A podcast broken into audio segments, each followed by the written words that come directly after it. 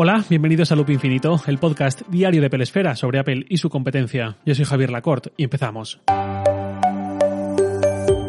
John Gruber es uno de los más reputados periodistas, comunicadores, personas que cubren Apple desde hace un montón de años en su propio medio de comunicación unipersonal, también conocido como blog, Daring Fairball.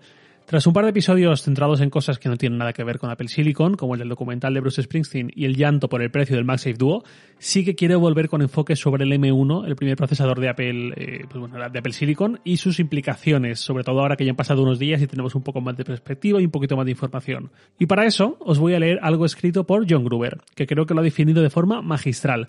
Os leo, traduciendo al castellano, una, un artículo de su blog. Omito alguna parte para no alargarlo mucho, pero conservando la idea que quería comunicar Gruber. Dice, mi teoría desde la WWDC era que Apple no usaría chips de la serie A para sus Mac, que los Mac no compartirían chips con los iPhone y los iPad.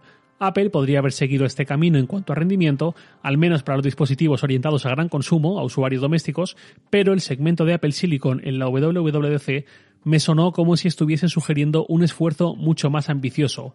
Tenía razón, es la diferencia entre usar sus increíbles chips móviles en ordenadores y usar su experiencia en chips para diseñar otros chips enfocados en el escritorio. Aunque Apple anunció tres nuevos Mac, realmente se trataba de una novedad, el M1. El nuevo MacBook Air, el MacBook Pro de 13 pulgadas y el Mac Mini no están pensados como tres ordenadores diferentes, sino como tres manifestaciones diferentes del mismo ordenador. Hasta aquí mi lectura resumen. Este párrafo de Gruber es para enmarcar esta capacidad cognitiva en todo lo que rodea a Apple, esta aprehensión fluida, explica parte de su grandeza y su relevancia, que además es importante señalar que esto lo escribí y publicó el mismo día del evento, de la presentación. No ha tenido que reposar unos días la información para poder sacar estas conclusiones. Al día siguiente del evento, en este podcast, yo hablé de lo curioso, lo chocante que era recibir tres ordenadores con el mismo procesador, sobre todo teniendo en cuenta que dos de ellos eran un MacBook Air y un MacBook Pro, y nosotros estamos acostumbrados a otro proceder por parte de Apple.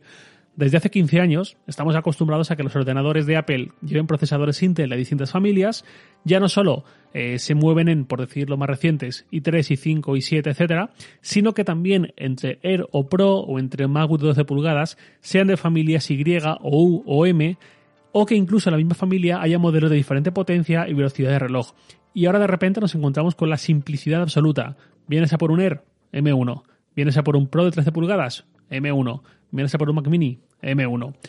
Esto para el comprador de Mac es nuevo, pero no es nuevo para el comprador de iPhone. Vienes a por un iPhone 12 mini de 809 euros, A14. Vienes a por un iPhone 12 Pro Max de 1609 euros, A14. Las diferencias las marcan en este caso de los iPhone, módulo de cámara extra, sensor LIDAR, tamaño de pantalla superior, horas de autonomía mayores por la propia condición de tamaño superior que tiene el dispositivo, con esto ocurre igual con el MacBook Pro frente al Air, más memoria RAM y muy poquito más. Esto encaja perfectamente con lo que dice Gruber, en este caso cuatro manifestaciones distintas de un mismo teléfono, de lo que marca un procesador compartido por los cuatro y un lenguaje de diseño común. Conforme más días pasan del evento de Apple para presentar este chip, más convencido estoy de que es un movimiento, un timing y una elección de equipos perfecta. Tiene matices, la forma de comunicarlo, seguramente podríamos hablar de ella otro día, pero el hecho de que hayan llegado un Air, un Pro de 13 pulgadas y un Mac Mini todos con el M1, cada vez le veo más sentido. ¿Qué ordenadores siguen esperando a una renovación con Apple Silicon? El iMac, el MacBook Pro de 13 pulgadas con cuatro puertos USB-C, el MacBook Pro de 16 pulgadas y el Mac Pro. Todos ellos son los ordenadores de Apple en un espectro algo más profesional. El iMac de tamaño inferior no encaja del todo ahí quizás, encaja más en estos equipos más de usuario generalista que ya tienen su M1, pero podemos entender que su renovación va de la mano del modelo superior en tamaño, del de 27 pulgadas. Las quejas principales o las preguntas sin demasiada respuesta aún em, van por el lado de que el Pro de 13 pulgadas tiene limitaciones importantes, como contar con solamente dos puertos o el tope de 16 GB de RAM, algo que entendemos ambas cosas vienen condicionadas por el M1 y sus limitaciones de arquitectura.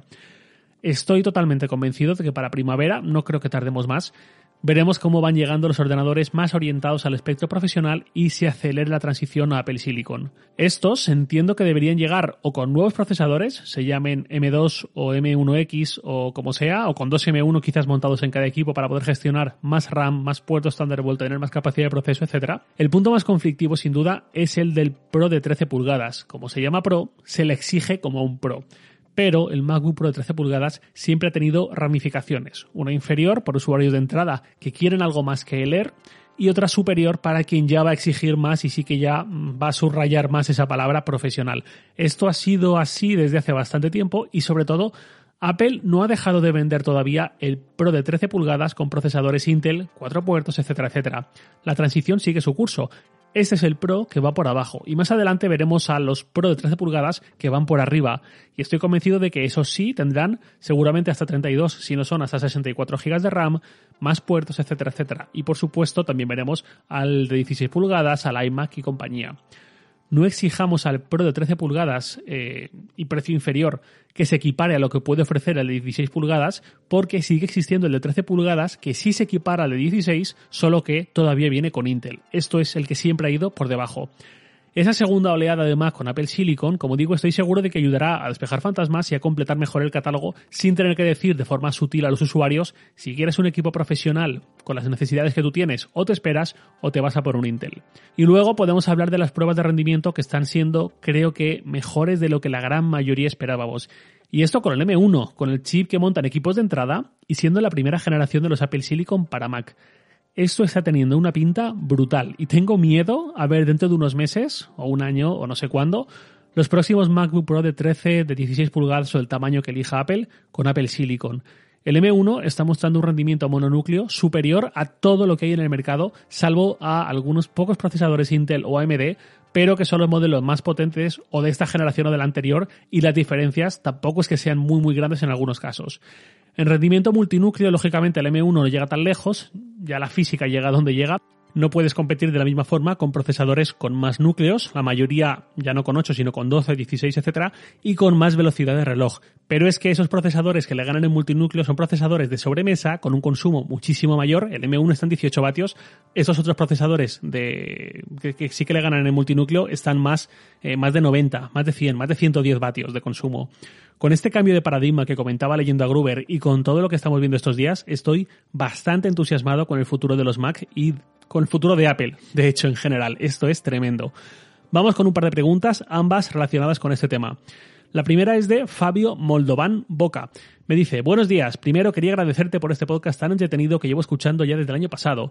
Tengo una pregunta que puede ser muy interesante para comentar en el episodio del viernes, y es, ¿con qué Intel Core podemos comparar la potencia de este nuevo procesador M1? Gracias y saludos. Gracias a ti, Fabio. Pues para responderte a esta pregunta me voy a la web de Geekbench para ver los resultados de este M1 de 8 núcleos. En rendimiento mononúcleo consigue una puntuación de 1691 y 1721 para el Air y el Pro respectivamente, en torno a 1700. Para comparar, el i9 de 10 núcleos que lleva el iMac de 27 pulgadas presentado este mismo verano, tiene una puntuación de 1251. Es el tercero en el ranking. Un i9 muy, muy lejos del M1. Cualquier otro procesador instalado en cualquier otro Mac de la historia, y esto incluye al Mac Pro de 2019, al MacBook Pro de 16 pulgadas, etcétera, etcétera, cualquier otro queda muy por debajo, la mayoría entre 1100 y 1250, los más recientes y los más potentes. Insisto, rendimiento mononúcleo. En rendimiento multinúcleo la cosa ya cambia. El M1 en el Air llega a una puntuación de 7055.